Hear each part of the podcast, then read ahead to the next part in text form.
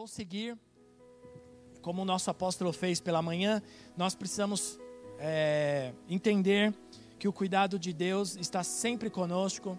E eu quero te convidar a abrir sua Bíblia no Salmo 91, que nós muitas vezes é, deixamos aberto em nossa casa. É, como eu falei domingo passado que eu preguei, é, peguei um motorista de aplicativo outro dia, estava no painel, Salmo 91 aberto. É, e esse, esta é a verdade da palavra de Deus, mas se eu não viver, se eu não crer, se eu não praticar, ela não se tornará uma verdade para mim, será apenas um livro aberto em um capítulo. E o Salmo 91 vai dizer assim: leia comigo aí na sua Bíblia, no seu celular ou então aqui na nossa tela.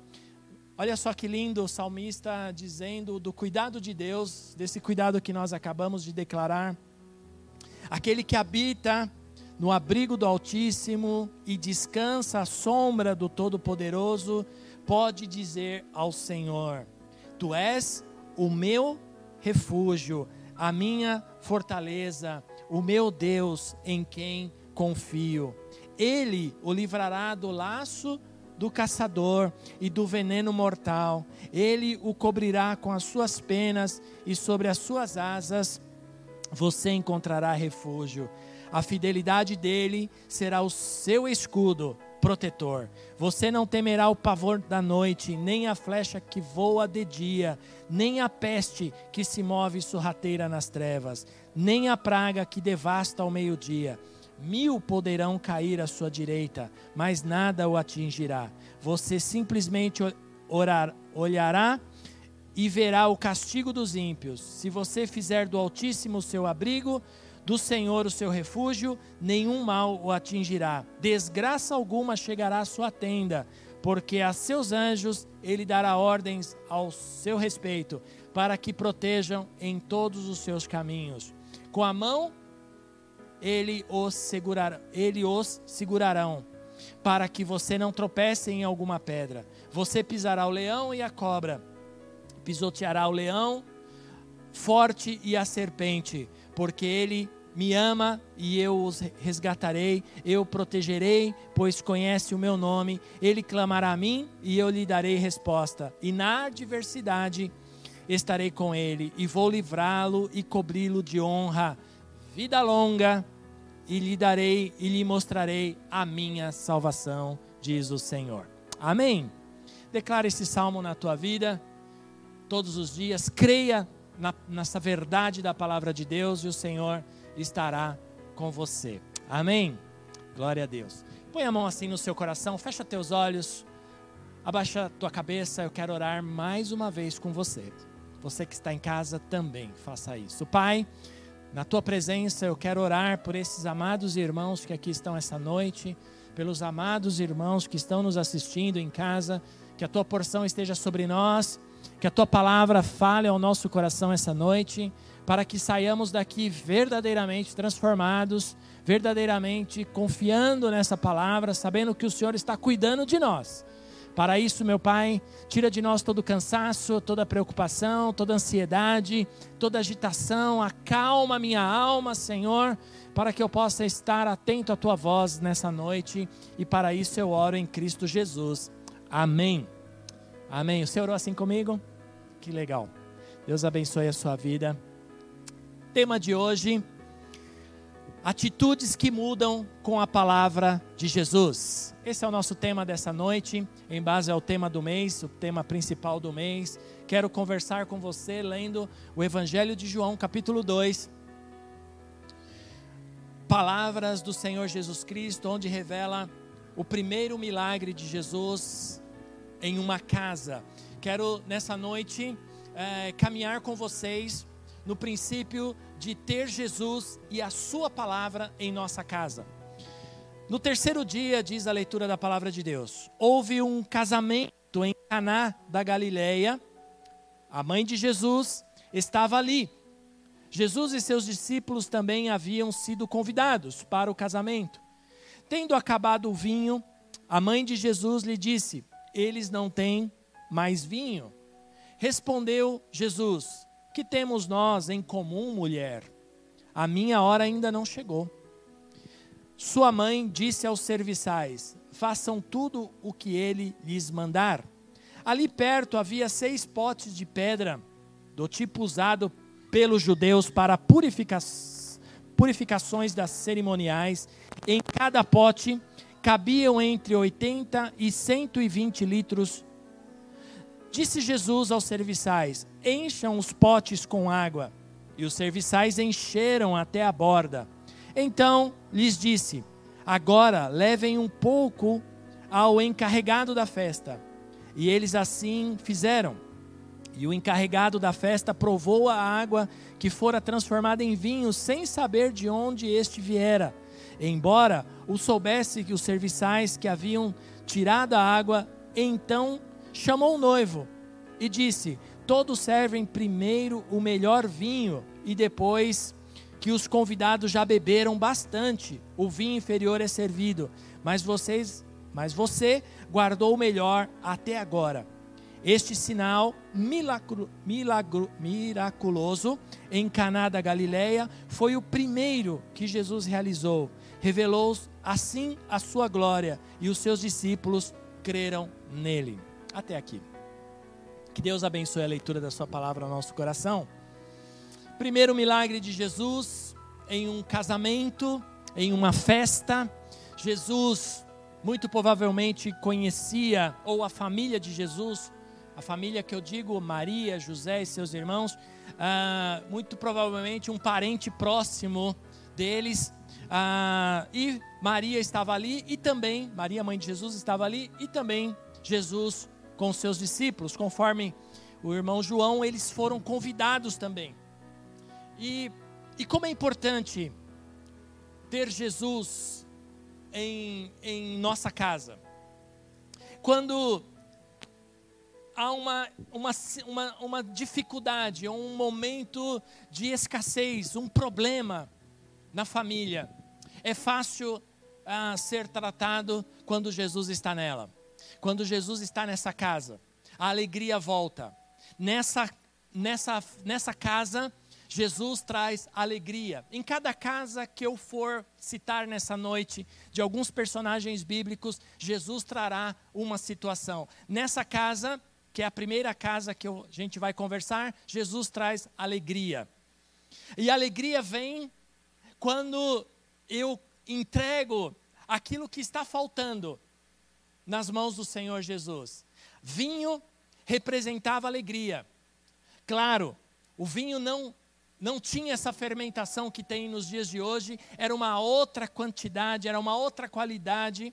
Ah, para se ficar embriagado precisava se beber muito, e no entanto que o princípio era: vamos dar o melhor, quando acabar a gente libera o pior, porque já vai estar todo mundo meio manguaçado mesmo, ninguém vai perceber a diferença do vinho bom do vinho ruim. Essa era a estratégia.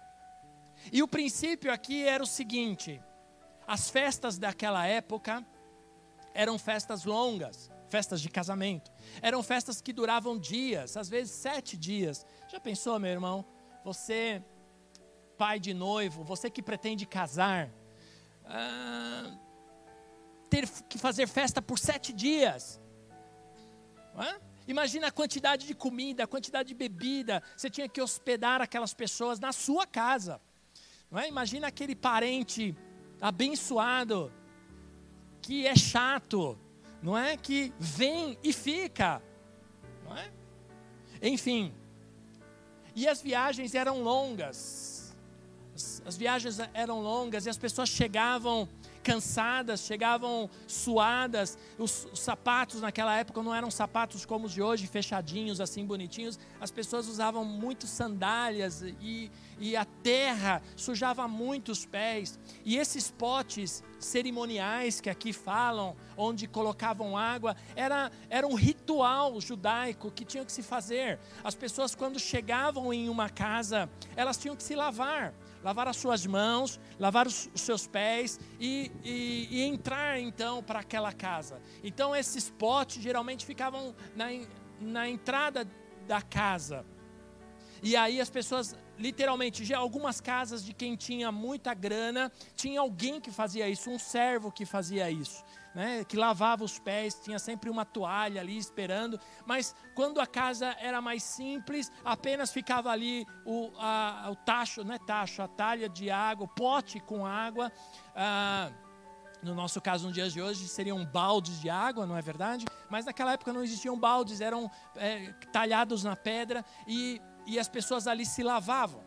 Então, nessa, nesse casamento que Jesus entra com seus discípulos, ah, tem uma situação com Maria aqui que eu não vou entrar no mérito dessa questão, vou pular essa parte porque isso dá uma, dá uma confusãozinha depois. Mas ah, falta o vinho. E aí entre, veja só, entre realizar um ato religioso, cerimonial, que era o lavar as mãos, lavar os pés, e trazer alegria para a família, Jesus prefere trazer alegria.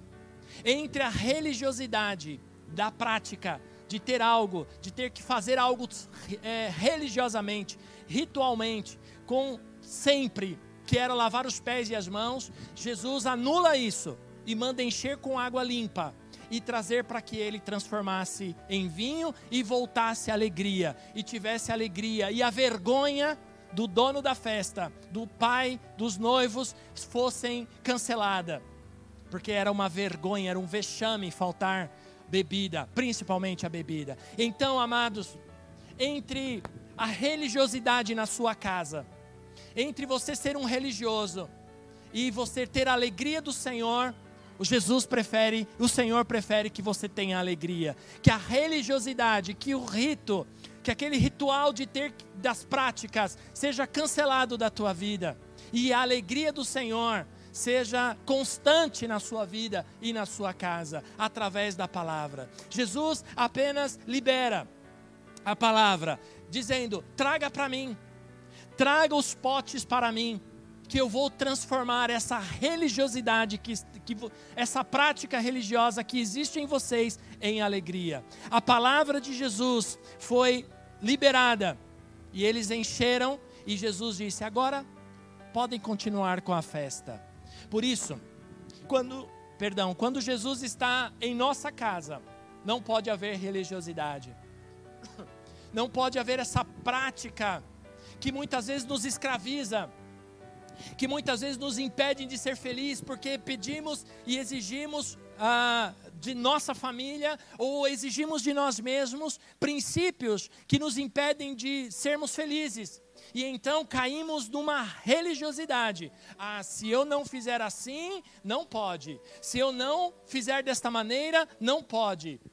Por isso, hoje, o convite para o Senhor, o convite do Senhor Jesus para mim, para você, para nós, é que deixemos a religiosidade de lado, deixemos as práticas de, de religiosidade de lado e entremos numa, num processo de, de alegria não importa como você está, importa o que o Senhor quer fazer na tua vida. Não importa se você está com seus pés sujos, o processo de limpeza vai acontecer na tua vida. O que você precisa é buscar a alegria do Senhor. E é isso que vai transformar a tua vida. Primeira casa, então, que há a palavra de Deus, que a palavra do Senhor Jesus, ele traz alegria. Segunda casa, Lucas capítulo 4, versículo 38 este sermão, eu quero dizer para você que ele terá uma sequência lógica em cada ponto, em cada texto bíblico que eu ler, ok? Ele não terá uma sequência lógica geral, ele terá introduções é, pontuais. ok? Ele terá é, explicação pontual. A segunda casa que eu quero lhes falar está em Lucas, capítulo 4. Eu fiquei falando e não abri. Lucas capítulo 4, versículo 38.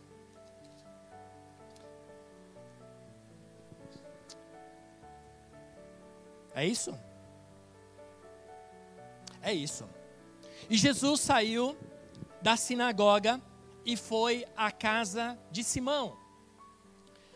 A sogra de Simão estava com febre alta e pediram a Jesus que fizesse algo por ela. Até aqui. A segunda casa que eu quero lhes falar, onde há palavra de Jesus e aonde Jesus está, a cura. Amém? O segundo ponto nessa noite é onde a casa onde Jesus está, a cura.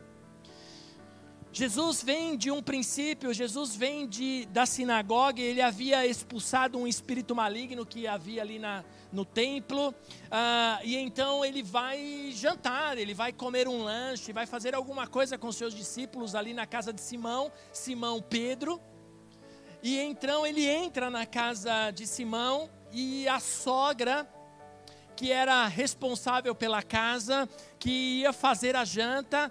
Ah, alguns teólogos brincam dizendo que Jesus curou porque senão não ia ter janta.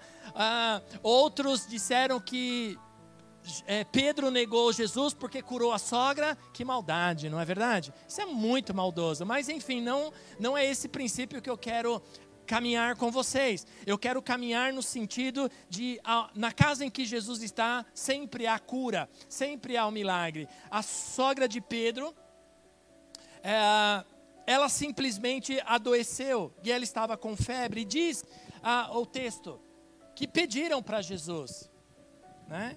E, e ele então, ah, no verso 39, por favor, é, Osni, Jesus então para, estando em pé ao lado dela, inclinou-se e repreendeu a febre que a deixou. E ela se levantou e imediatamente foi servi-los. Então, amado, na casa onde há cura, na casa onde há Jesus e, e há cura, a pessoa imediatamente tem um coração agradecido. Quando eu sou curado, eu tenho um coração grato por aquilo, por, por aquele que orou por mim, por aquele que ministrou. Na realidade, todos nós temos uma gratidão. Você deve ter uma gratidão a Deus, porque só você sabe da onde Deus te tirou. Só quem sabe da onde saiu, vou, vou fazer bem dramaticamente. Só quem sabe do buraco que saiu pode ter gratidão por aqueles que estenderam ali a mão. Assim é fato. Essa mulher, e você vai ver em outros textos bíblicos, eu poderia separar aqui dezenas de passagens bíblicas que falam que Jesus curou e como as pessoas foram gratas com Jesus. Alguns não. Um texto apenas para para a gente refrescar a nossa memória. Quando Jesus cura dez leprosos, não é verdade? E Jesus lança a palavra e fala: vão se mostrar para os, uh, os sacerdotes. E eles, no caminho, eles são curados. E quando percebem que são curados, todos voltaram para agradecer a Jesus. Não é verdade? Não. Quantos voltaram? Um. E não era nem judeu, era samaritano. Por isso, uh, o coração grato é para poucos.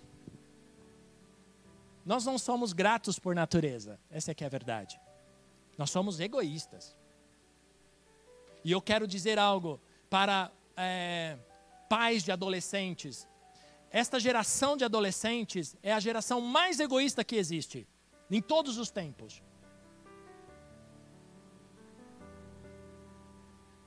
Se seu filho está na pré-adolescência, começa a trabalhar agora com ele. Porque nunca vi uma geração tão egoísta, egocêntrica, como está esta geração de, de adolescência nessa época. Por isso, uh, não, lhes falta gratidão, lhes falta um coração grato. E nós muitas vezes esquecemos da onde o Senhor Jesus nos tirou um dia das trevas para a sua maravilhosa luz. Isso seria motivos para agradecermos todos os dias da nossa vida.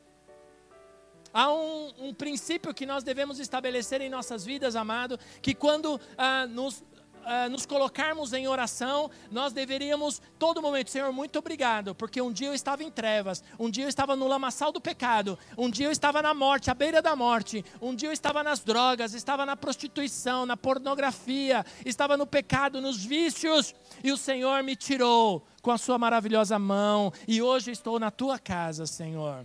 Porque quando a palavra do Senhor chega em nossas vidas e traz cura, nós nos levantamos para servi-lo. Não se pode, não se pode ah, ser curado pelo Senhor. Aliás, eu vou, quero refazer a minha fala. Não é correto, não é certo, não é, não, não demonstra gratidão. Aquele que é curado, aquele que é liberto, aquele que é restaurado, não servir ao Senhor após a sua restauração, após a sua cura, após a sua libertação. Por isso, a casa onde há Jesus, a cura, e cura para servi-lo. Amém? A cura tem um princípio. Para que que você quer ser curado? Para ser livre da enfermidade, é claro. É claro. Mas também para servi-lo. Amém? E como eu vou servir, pastor? Eu vou ter que é, pregar? Eu vou ter que aprender um instrumento, eu vou ter que dar aula no ministério, eu vou ter que fazer o quê? Testemunhar já é um servir. Testemunhar. Eu era doente, eu tinha isso, eu estava com câncer, eu estava com pedras, pedras nos rins, eu não lembrava onde. Eu ia falar pedras no pulmão, mas não tem pedras no pulmão. Pedras no rim, eu estava doente, eu estava com ah, sei lá o que, e o Senhor me curou.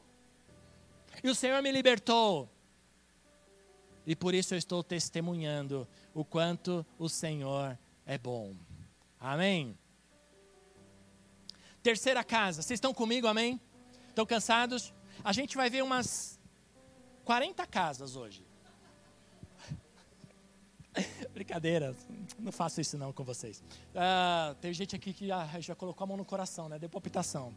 Uh, terceira casa, nós falamos da casa dos noivos, falamos da casa de Pedro, falamos e agora vamos falar da casa de Levi, porque na casa porque na casa onde Jesus traz a sua palavra, aonde Jesus está, o terceiro princípio é perdão. Há perdão. Quantos aqui um dia, quantos aqui e quantos em casa um dia foram perdoados pelo Senhor Jesus pelos seus pecados, seus muitos pecados? Eu estou com a minha mão levantada. Eu não posso levantar a outra senão o microfone sai da minha boca, eu tenho que parar de falar. Mas você foi muito perdoado pelo Senhor Jesus, a ponto dele morrer na cruz do Calvário por você. Em Lucas capítulo 5, versículo 27, tem a história de um discípulo chamado Levi. Diz, diz uh, o irmão Lucas, está descrevendo da seguinte maneira: Depois disso, Jesus saiu e viu um publicano chamado Levi. Publicano, já um parênteses aqui na minha leitura. Publicano era uma pessoa totalmente chata, totalmente uh, quando estavam andando numa calçada, atravessavam do outro lado para não cruzar com um cara como um publicano. Tá bom? Depois você pesquisa qual é as características de um publicano, porque nós não temos muito tempo hoje. E veja por que, que eles eram rejeitados. E aí Jesus, seguindo a leitura, por favor, ah, no verso 28 diz assim: perdão, 27. Depois disso, Jesus saiu e viu um publicano chamado Levi sentado na e disse-lhe: Siga-me. Jesus apenas chegou para ele e disse: Siga-me. E o que é tremendo de Levi, que o texto diz assim: Levi levantou-se, deixou tudo e o seguiu. Cara, isso é fantástico. Ele ganhava muito. Cobrador de impostos, era um cara que ganhava muito tirava por fora, ganhava muito. E Jesus simplesmente siga-me. Quantos um dia Jesus falou siga-me? E, e seguiram a Jesus? Eu fiz isso. Se você está aqui, é porque um dia você seguiu Jesus. E Levi, então, verso 29. Então Levi ofereceu um grande banquete. É o cara que tinha grana, falei para vocês. Um grande banquete a Jesus em sua casa. E havia muita gente comendo com eles, publicanos e outras pessoas. Mas os fariseus e aqueles mestres da lei, que eram da mesma facção, queixaram-se aos discípulos de Jesus: Por que vocês comem e bebem com publicanos e pecadores? Jesus lhe respondeu: Não são os que têm saúde que precisam de médico, mas sim os doentes. Eu não vim chamar justos, mas pecadores ao arrependimento. Um dos chamamentos, chamamentos?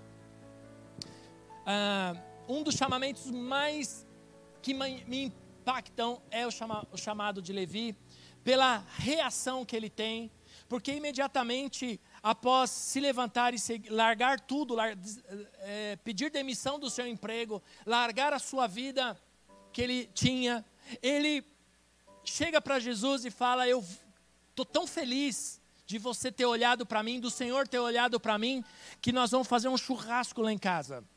Vou fazer um churrasco e vamos fazer uma festa, porque a gente precisa comemorar. E então, isso ofende as pessoas, algumas pessoas, que olham para você e vê que você foi obediente. Porque Levi poderia ter falado: Meu, eu ganho bem, eu vou andar por aí, vou comer o quê? E minha família, e meus bens, e as coisas que eu construí, como que vai ficar? Como que eu vou. Não, não dá. Não cabe isso para mim. Eu vou ficar quietinho aqui que eu estou ganhando uma grana, então nada de seguir Jesus. É o que está acontecendo hoje, amados. As pessoas hoje não estão dispostas mais a seguir a Jesus no princípio de chamamento, de ministério.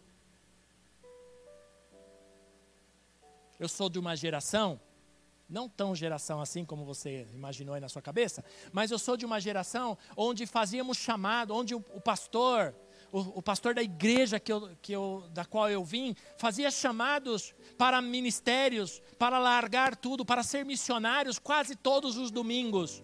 E à frente enchiam de jovens. A Meire era dessa igreja, a Holanda era dessa igreja, que eu era. Não era verdade isso? Era verdade? Não sei quem mais era dessa igreja que eu era aqui, acho que vieram todos de manhã. o apóstolo, a profetiza e tudo mais. Então, nós somos dessa, dessa geração que havia chamados para largar tudo. Ah, eu queria, eu queria ser médico. Não, você não vai ser médico, você vai ser pastor. Vem. Eu vou mudar a sua ideia, eu vou mudar o seu plano para você me servir. Eu vou largar tudo para servir ao Senhor. Por isso, para isso, para seguir ao Senhor, para servir ao Senhor. Veja bem, amados, põe teu coração em mim. Para seguir ao Senhor e para servir ao Senhor, eu preciso ser perdoado dos meus pecados. E o princípio do perdão se estabelece quando Jesus ele entra nessa casa, a qual todos dizem que não, há, não merece. Você não merece.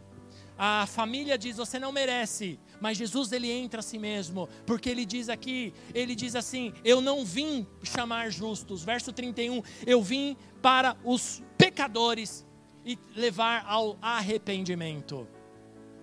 Os justos já estão vivendo na sua justificação, já estão vivendo nos seus princípios. Eles não precisam de mais nada. Jesus chama os pecadores para o arrependimento. Por isso, nessa noite, o Senhor quer trazer perdão na sua vida e também na sua casa.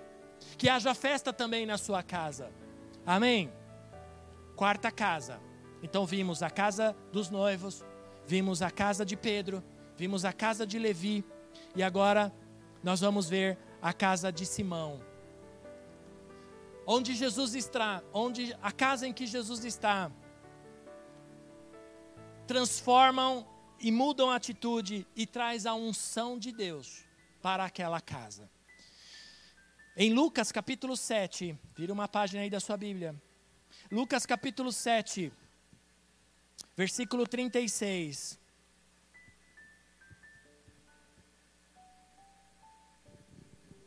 A 50, tem uma história muito interessante aqui de entrega e de unção e de arrependimento e de perdão. O texto diz assim: convidado por um fariseu para jantar, Jesus foi à casa dele e reclinou-se à mesa. Ao saber que Jesus estava comendo na casa do fariseu, certa mulher daquela cidade, uma pecadora, vou repetir, uma pecadora, trouxe um frasco de alabastro com perfume e se colocou atrás de Jesus a seus pés. Chorando, começou a molhar-lhe os pés com as suas lágrimas e depois os enxugou com seus cabelos, beijou-os e ungiu com perfume. Ao ver isso, o fariseu que havia convidado disse a si mesmo: se, os, se este homem soubesse que tipo de mulher ela é, uma pecadora, então lhe disse Jesus: Simão, Simão, tenha, tenho algo a lhe dizer. Dize, mestre, disse ele: dois homens deviam um certo credor. Um lhes devia dinheiro, uh, 500 denários, e outro 50. Nenhum dos dois tinha com que lhe pagar. Por isso, perdoou a dívida de ambos. Qual deles o amará mais? Simão respondeu: Suponho aquele a quem foi perdoada a dívida maior. Você julgou bem, disse Jesus. Em seguida, virou-se para a mulher e disse a Simão: Vê esta mulher? Entrei em sua casa, mas você não me deu água para lavar os pés. Ela, porém, molhou os meus pés com as suas lágrimas e os enxugou com os seus cabelos. Você não me saudou com um beijo, mas esta mulher, desde que entrei aqui, não parou de beijar os meus pés. Você não ungiu a minha cabeça com óleo, mas ela derramou perfume nos meus pés. Portanto, eu lhes digo, eu lhe digo, os muitos pecados dela foram perdoados, pois ela amou muito, mas aquele a quem pouco foi perdoado, pouco ama. Então Jesus disse a ela: Seus pecados são perdoados. E a outros convidados começaram a perguntar: Quem é este que perdoa os pecados? E Jesus disse à mulher: Sua fé a salvou, vá em paz. Que história da hora, que história legal. Porque Jesus entra num, é convidado para jantar. Ele entra nessa casa desse homem chamado Simão, que era um fariseu. Depois você pesquisa lá o que é fariseu, tá bom? Entra lá no Google e diz o que é fariseu. Você vai ver lá, tá bom? Uma série de, de características interessantes sobre esses tipos de homem. Que está cheio na igreja. A igreja está cheia de fariseu. Nos dias de hoje. Já te sei a sua curiosidade, né? De repente tem um fariseu do seu lado e você não sabe. Pesquisa, pesquisa. Vai lá e pesquisa. Tá bom? Daí você vai falar comigo, pastor, agora eu sei o que é um fariseu. Hum, você, cuidado. Vai ser bom que você vai abrir seus olhos, porque de repente você está andando com. Enfim. uh, não é fácil, não. Aí, Jesus entra nessa casa e uma mulher entra também escondida, sorrateira. As mesas daquela época não eram mesas como de hoje, porque cadeiras eram caras. Então, as mesas eram geralmente baixas, com almofadas, as pessoas sentavam em almofadas. E então, Jesus está ali, essa mulher chega, meio que rastejando aos pés ali de todo mundo. Ela encontra os pés de Jesus e chorando ela lava os pés de Jesus. Vocês lembram dos, do, das águas da, do, da casa de noivos? Que os pés chegavam tudo cheio de. Né, os calcanhar tudo rachado, cheio de pó lá dentro, tudo, né, aquele a unha toda, toda cheia de, de coisa dentro. Era assim, pé vermelho. A terra vermelha, pé vermelho. Vocês estão conseguindo imaginar comigo? Você tem que imaginar comigo, senão não tem graça. Deus nos deu imaginação, você tem que imaginar o pé daquele povo como era. Era zoado, era ruim, era feio. Eles não tinham sapato para proteger, então imagina como era. Negócio, cadê a irmã pedicure ali, olha lá, ó. Podóloga, pedicure não. Podóloga, desculpa Eliana. pedicure é outra coisa que faz unha, né? Mas você é pedicure também, que eu sei. Bom, ah, aí começa a falar coisa, perde, né? Ela então, chorando, lava os pés de Jesus com lágrimas, enxuga com seu cabelo, quebra o vaso de alabastro. Muito provavelmente essa mulher era uma prostituta e o perfume era o seu cartão de visita para atrair clientes, para atrair homens para ela, para aquele perfume que era forte. Ah, não fala, ah, nessa versão, não fala qual era o perfume, no outro fala que era nardo puro, na outra versão, mas o vaso era caro. O vaso de alabastro era um vaso caro, porque é, tinha que reter o perfume. O perfume, o cheiro tinha que ser, era um vaso que segurava, era um vaso caro, era um vaso pequeno. Não imagine um vaso grande assim, não, não era um negócio desse, era um, era um frasco mas era caro, porque ele retia, e vocês sabem, naquela época não tinha tantas tecnologias para reter o, o, o odor do perfume, e por isso esse vaso ele conseguia reter por muito tempo. E ela então quebra isso, e esse quebrar significa eu não quero mais essa vida para mim.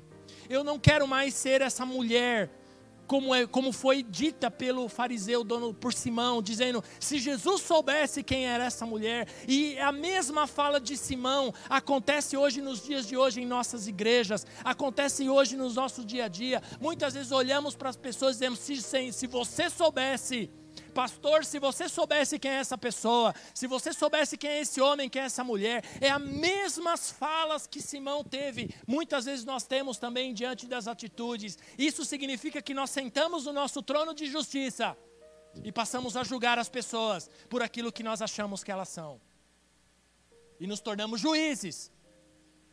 Tá certo? Tá errado. É perfeito? É, eu sou perfeito? Ninguém é todo mundo errado. Só eu tô certo e tá todo mundo errado. E então,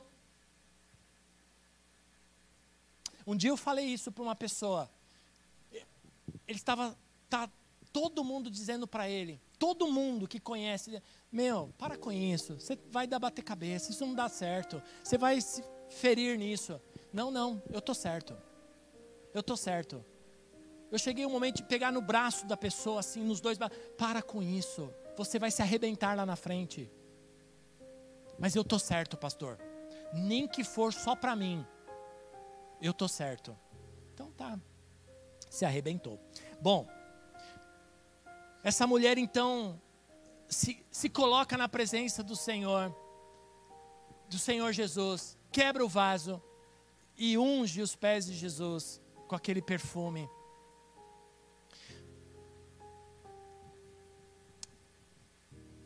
E essa unção,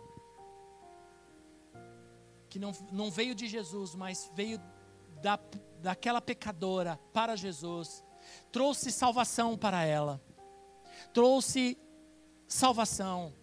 E a ponto, no final, Jesus de olhar para ela e dizer: mulher, a sua fé o salvou. Que tremendo isso, porque todos julgavam que ela já não tinha mais condição. É pecadora, pecadora deve ser apedrejada, deve morrer. Se for pega no ato do adultério, vai morrer. Vai para o inferno, segundo os fariseus, mas só que não. Jesus olhou e a perdoou e amou. E o mais interessante, que Jesus coloca a condição uma, ele conta uma pequena parábola no meio dessa, dessa passagem, onde ele, dessa história, ele conta uma pequena parábola para Simão. Dois homens deviam, um devia muito, outro devia mais ou menos, mas os dois foram perdoados. E a pergunta para Simão é: quem foi mais perdoado? Quem merecia mais? Ah, aquele que devia muito. Então esse deve muito amar. Então, amado, a minha fala para você, a minha pergunta para você que está aqui, para você que está em casa é: o quanto você foi perdoado? Porque o tanto que você foi perdoado é o tanto de amor que você tem que ter pela obra, pela casa, pelo Senhor, pelo seu chamado, pela sua vida. Por isso Jesus diz aqui: se não, se não foi muito perdoado, pouco ama. Eu espero que você ame muito ao Senhor, porque eu tenho certeza que o seu pecado era tão pecado quanto o meu. E hoje você está aqui. Outra casa, quinta, não é verdade? Falta só 42, tá bom? Rapidinho.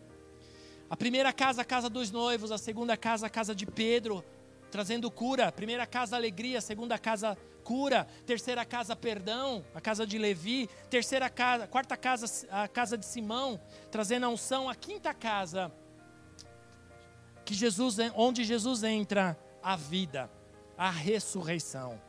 A casa de Jairo. Lucas capítulo 8, umas páginas para frente, uma página para frente, verso 41.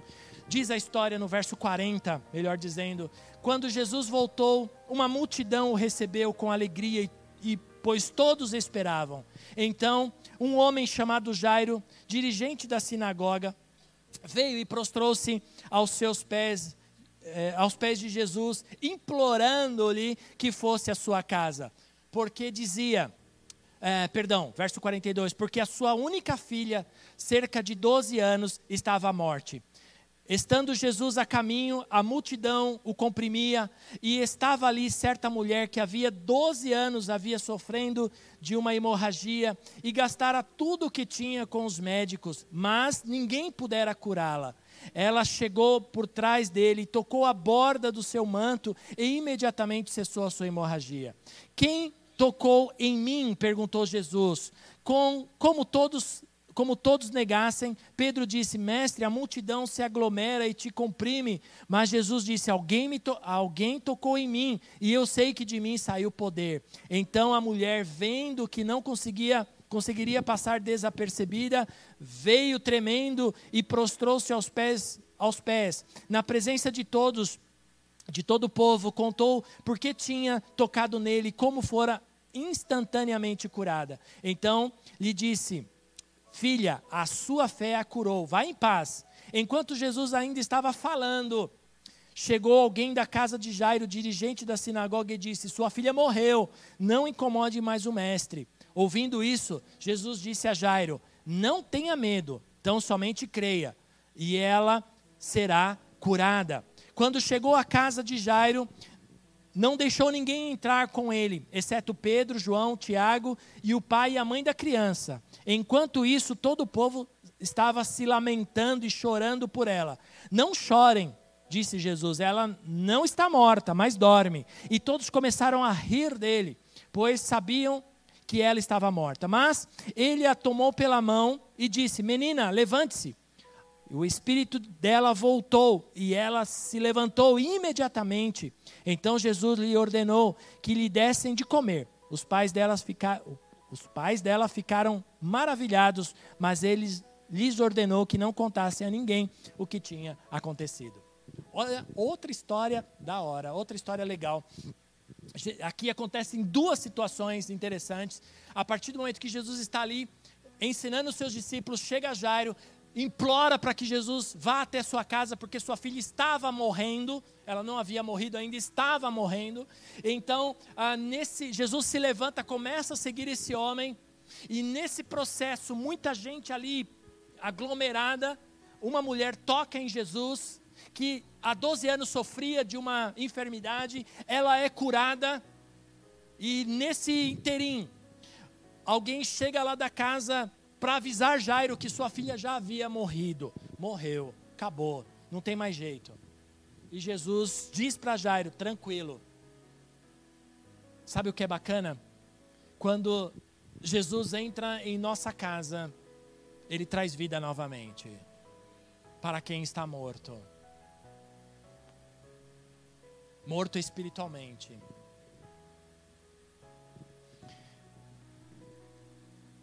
Mas o, o, mais, o mais lindo é que Jesus traz, ele entende que aquele ambiente de morte que estava ali, ambiente de morte é muito ruim, há muita dor, há muito pranto, as pessoas estavam chorando, os parentes, quando Jesus chega na casa, ele entra na casa dos parentes, as pessoas estavam chorando ali, a morte da menina. E alguém entra e fala: Tranquilo, gente. Ela não, tá, ela não morreu, não, está dormindo. Claro que havia questionamento, havia dúvida, haviam risos, no entanto que Jesus, então, de repente Jesus ia fazer esse milagre em público, ele ia na frente de todo mundo, ele ia, de repente ele ia pegar a mão da menina e levantar, mas naquele momento que houve uma falta de fé, ele fala, todo mundo sai, vem só Pedro, Tiago e João no barquinho, olha que eu lembrei agora, ah, e pega, e entra com eles na casa, no quarto, eu viajo, né? E aí, os pais, porque ninguém mais do que fé tinha ali eram os pais, não é verdade? Então, a ponto de Jairo sair de casa e ir lá buscar Jesus lá do outro lado. Então, Jesus pega na mão dessa menina e levanta e faz ela se levantar. Então, na casa que Jesus entra, tem vida novamente. Se sua casa a morte, a morte espiritual, creia, leva Jesus de volta para sua casa, leva Jesus de volta com a sua casa, mas e tenha um ambiente de fé. Não deixe que os outros parentes é, zombem de você, zombem da sua fé, tirem sarro do, dos teus princípios, dos, daquilo que você estabeleceu na sua vida. Isso anula a fé. Você precisa de um ambiente de fé. Para isso, se você é sozinho, se você é sozinha na sua casa, junta os irmãos da igreja, chama os pastores, a gente vai orar junto com você, a gente vai te uh, encher de fé, para que você, quando chegar em casa, entre com Jesus de novo e a fé traga vida onde há morte ali naquele ambiente. Amém, queridos? Amém? Vocês estão comigo? Amém. Outra casa. Primeira casa, casa dos noivos, Jesus traz alegria. Eu vou sempre lembrar porque você precisa sair daqui gravado isso. Segunda casa, a casa de Pedro, Jesus traz cura. Terceira casa, a casa de Levi, Jesus traz perdão. Quarta casa, na casa de Simão, Jesus traz a unção que traz salvação. Ah, na casa de Jairo, Jesus traz vida. Outra casa, a casa de Marta e Maria, Jesus traz a sua palavra. Onde a palavra de Deus há mudança de estrutura. Veja comigo, por favor, Lucas capítulo 10. Vocês estão cansados? Não, de verdade? Falta pouco, eu já estou terminando. Lucas 10, mas fica aí, não, fica aí, calma o coração aí. Lucas 10, 38. Diz assim: Caminhando Jesus e os seus discípulos chegaram a um povoado onde certa mulher chamada Marta o recebeu em sua casa. Maria, sua irmã, ficou sentada aos pés do Senhor, ouvindo a sua palavra. Marta, porém, estava ocupada com muito serviço e, aproximando-se dele, perguntou: Senhor, não te importas que a minha irmã tenha me deixado sozinha com o serviço? Diz-lhe que, diz que possa me ajudar. Respondeu o Senhor: Marta, Marta, você está preocupada e inquieta com muitas coisas, Todavia, apenas uma é necessária. Maria escolheu esta boa parte e esta não lhe será tirada. Que tremendo! Jesus entra nessa casa de duas irmãs e de Lázaro também, que era irmão delas, mas aqui não é o momento de Lázaro aparecer. Jesus entra e ela, Jesus senta para ensinar. Talvez seus discípulos estavam por ali também, mas ela senta, Maria senta aos pés de Jesus, porque estava encantada com os ensinamentos. Há uma teoria dos teólogos que afirmam que Marta, ela tinha um problema sério de ansiedade, forte de ansiedade. Ó, oh, põe teu coração aqui em mim. E ela estava ali agitada. Marta estava agitada com os afazeres da casa. Estava agitada em preparar o almoço, em preparar a janta, porque Jesus estava ali com seus discípulos. E aí diz que ela se incomoda, o ansioso se incomoda, porque às vezes só ele está fazendo as coisas, só ele está trabalhando e está todo mundo no melhor. E ele está preocupado com coisas. Ser ansioso nessa área é bom, mas é ruim. Nesse momento é ruim, porque. Ah, entenderam o meu bom e ruim? Mas eu vou explicar. É bom porque ele está preocupado com a organização para deixar tudo certo. E, e é ruim porque nesse, nessa preocupação, nessa ansiedade, nessa fã de querer fazer tudo certo, não, não consegue ouvir a voz de Deus. Não consegue ouvir a palavra de Jesus. Não consegue entender o que Jesus está querendo dizer. Por isso, meu amado, quando você entrar na presença do Senhor, sentar aos pés do Senhor, como você está hoje, você está sentado aos pés do Senhor Jesus. Se desligue das coisas, vire a chave do mundo, se desligue das coisas que estão acontecendo. Ai, amanhã, ai, amanhã, como é que vai ser? Será que vai ter gente lá no trabalho? Será que vai estar todo mundo zoado com coronavírus? Será que vai estar, como que eu vou fazer? Eu não sei agora, como é que eu vou vender? Para quem que eu vou vender? Desliga aos pés de Jesus, absorva ao máximo queira só para você. Quando Jesus entrar na sua casa, sente-se aos pés de Jesus para ouvir o que ele tem para te dizer. Não se preocupe com nada, não se preocupe com a arrumação da casa, não se preocupe se tem alguma coisa jogada, alguma coisa fora do lugar, não se preocupe se você arrumou, se você tem, se você não tem, se vão olhar, se não vão, não se importa com isso. Se importe em ouvir a voz do Senhor. É muito interessante quando nós, pastores, vamos fazer visitas, né?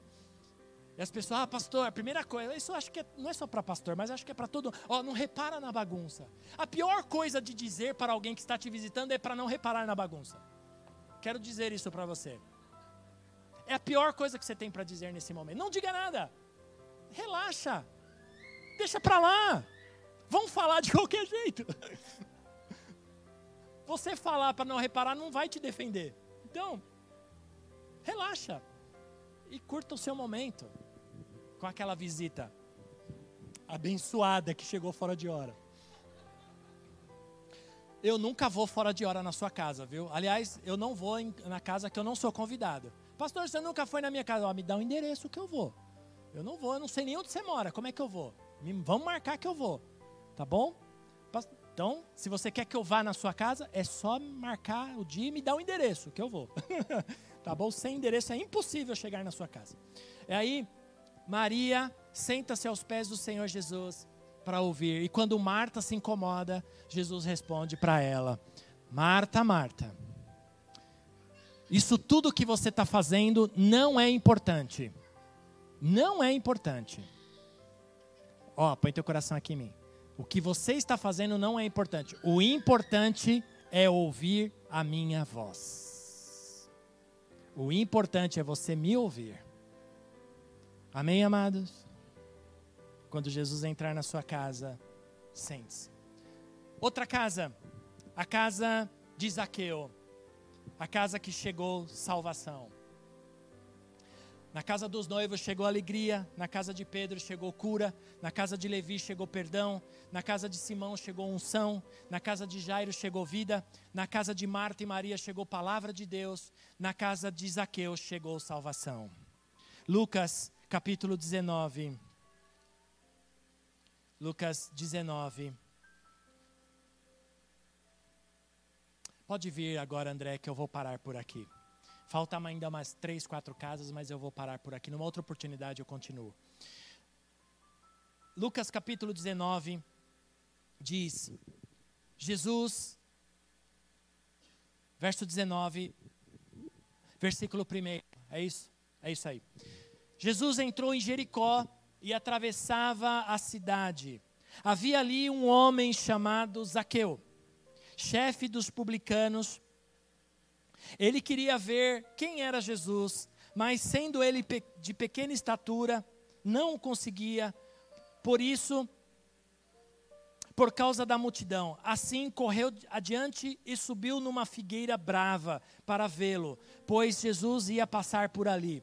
Quando Jesus chegou àquele lugar, olhou para cima e lhe disse: Zaqueu, desça depressa, quero ficar em sua casa hoje. Então ele desceu rapidamente e recebeu com alegria.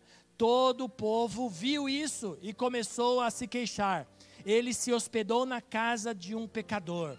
Mas Zaqueu levantou-se e disse ao Senhor: Olha, Senhor, estou dando a metade dos meus bens aos pobres, e se de alguém extorquir alguma coisa, devolverei quatro vezes mais. Jesus lhe disse: Hoje, Jesus lhe disse: Hoje houve salvação nesta casa, porque este homem também é filho de Abraão, pois o filho do homem veio buscar e salvar quem havia se perdido ou estava perdido.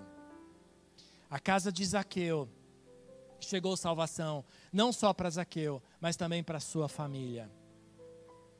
O que é interessante nessa leitura que nós fizemos foi que Zaqueu, ele queria ver quem era Jesus apenas. Ele queria apenas ver quem era Jesus. Porque Jesus ia passar. Mas Jesus se importou mais. Jesus queria entrar na casa dele. Jesus queria ter um tempo com Ele. Muitas vezes a nossa motivação é ver o que Jesus vai fazer. O que está acontecendo? Eu vou na igreja para ver o que está acontecendo. Eu quero ver Jesus. Existe até um cântico que fala sobre isso. É bom ver Jesus. É bom sentir a presença de Jesus. É bom sentir a alegria do Senhor Jesus. Mas o Senhor quer entrar na sua casa. Ele quer morar com você. Ele quer fazer morada na tua vida e trazer salvação. Não só para você, mas também para sua casa, para sua família. Que nessa noite você possa se posicionar dentro desses princípios. Eu não sei o que precisa para você. Eu não sei qual, desses problemas está faltando para a tua vida. Talvez você tenha entrado nessa noite aqui e você precisa de alegria na sua vida. O Senhor está aqui para trazer alegria. Talvez você precise de uma cura no seu corpo, ou de alguém da sua família. O Senhor está aqui para te curar. Talvez você precise de perdão. O Senhor está aqui para te perdoar. Talvez você precisa da unção do Senhor de novo sobre a tua vida. O Senhor está aqui novamente para derramar a sua unção sobre você. Talvez você precisa de vida, porque você está sentindo meio morto, você tem desejado a morte, você tem pensado em tirar a sua vida, a morte tem chegado na sua casa, as coisas estão tão difíceis que está ruim, melhor eu ir embora. Talvez esteja faltando palavra de Deus na sua vida, você tem estado tão agitado, tão agitada com tantas coisas, que você não tem mais ouvido a voz de Deus. O Senhor quer que você desacelere. E hoje, para você que se perdeu no princípio da sua salvação, o Senhor está aqui para dizer que Ele quer que você receba a salvação nessa noite, na sua vida. Por favor, coloque-se em pé no seu lugar, eu quero orar por você.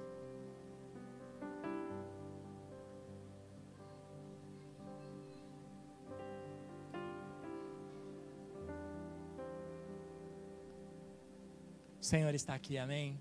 Baixa a tua cabeça, fecha teus olhos, só para você não se distrair com os ministros. Nessa noite, aí no seu lugar, a você que está em casa também, ore comigo. Você que entendeu essa palavra, você que está aqui no, nessa noite e você é em casa, que entendeu essa palavra, sabe que o Senhor falou com você Levanta a tua mão, por favor, eu quero orar pela tua vida. Amém, amém, amém. Algo está faltando na tua vida. Fica com a tua mão levantada, teus olhos fechados, só para você não se distrair. Não se distraia com nada, com nenhum movimento, com nenhum barulho. Foca no teu Deus agora. O Senhor está aqui. Pai, eu quero orar por todas estas pessoas que estão com as suas mãos levantadas nessa noite, Senhor.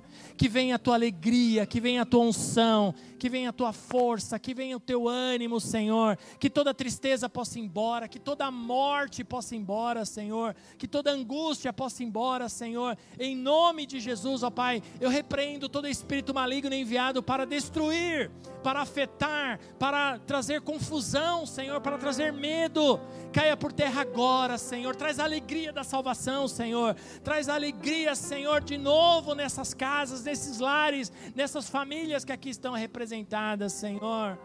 Nessa noite eu abençoo cada uma dessas pessoas que estão com as suas mãos levantadas e ministro sobre elas o teu reino, ministro sobre elas a tua porção, a tua provisão, Senhor. Que essa palavra ministrada se cumpra nessas vidas, nessa noite. E por isso em Cristo Jesus eu oro. Amém e amém. Você orou assim comigo, amém? Deus abençoe. A você que estava nos assistindo ou está nos assistindo, que Deus abençoe a sua vida. Nós encerramos a transmissão aqui e eu abençoo a sua vida e a sua casa em Cristo Jesus. Que Deus abençoe você.